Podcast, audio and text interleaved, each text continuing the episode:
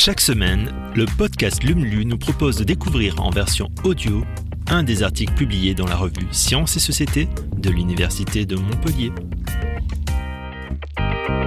Objets de soins et d'innovation médicale, instruments de performance ou lieux de socialisation, c'est au corps et à ses mouvements que ce 20e numéro est consacré. Alors, faites bouger vos méninges en écoutant LUM.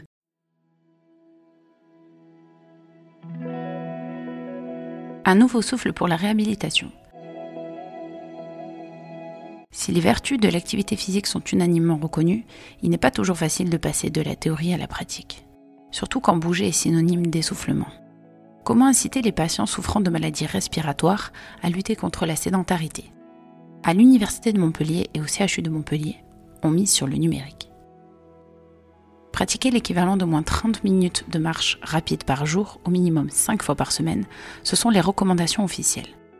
Mais où trouver la motivation pour pratiquer une activité physique quand on est touché par une maladie qui nous essouffle ou nous fatigue? Pour Maurice Ayot, physiologiste et pneumologue à l'UM et au CHU de Montpellier et chercheur au laboratoire de physiologie et médecine expérimentale du cœur et des muscles FIMEDEXP, le numérique peut contribuer à remettre ses patients en mouvement. Avec le programme de recherche MREAB, le spécialiste propose aux patients atteints de bronchopneumopathie chronique obstructive, BPCO, et d'apnée du sommeil une solution numérique de téléréhabilitation dans leur environnement de vie. Il s'agit d'une application inédite et d'un site web destiné à accompagner le patient en lien avec son cercle de soins pour adopter des comportements favorables à sa santé. Le médecin et ses collaborateurs ont mis en place deux essais cliniques randomisés contrôlés dont 90% des patients sont actuellement inclus, avec 200 patients souffrant de BPCO et 180 qui présentent un syndrome d'apnée-hypopnée obstructive du sommeil.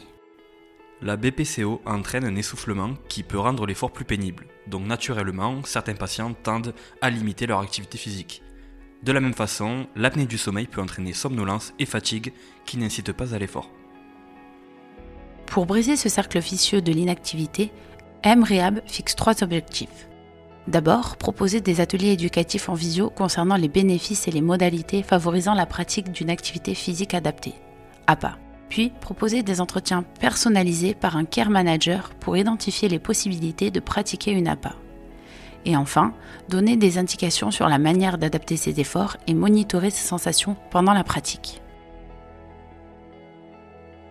L'application MREAB leur propose ainsi une méthode qui va enrichir leur parcours de soins, notamment grâce à des objets connectés capables d'enregistrer leur nombre de pas et certains indicateurs physiologiques permettant d'avoir des retours.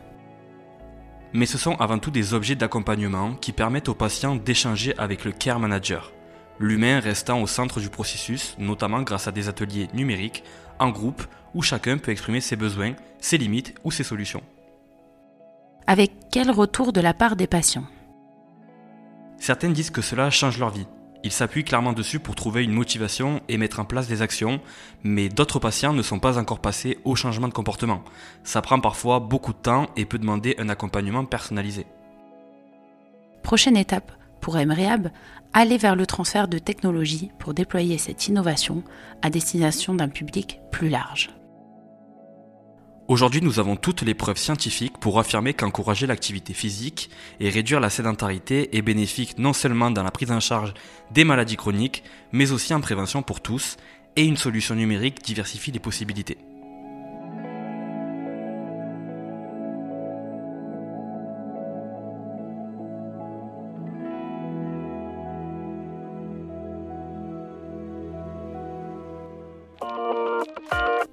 Merci d'avoir écouté ce nouvel épisode de Lumlu.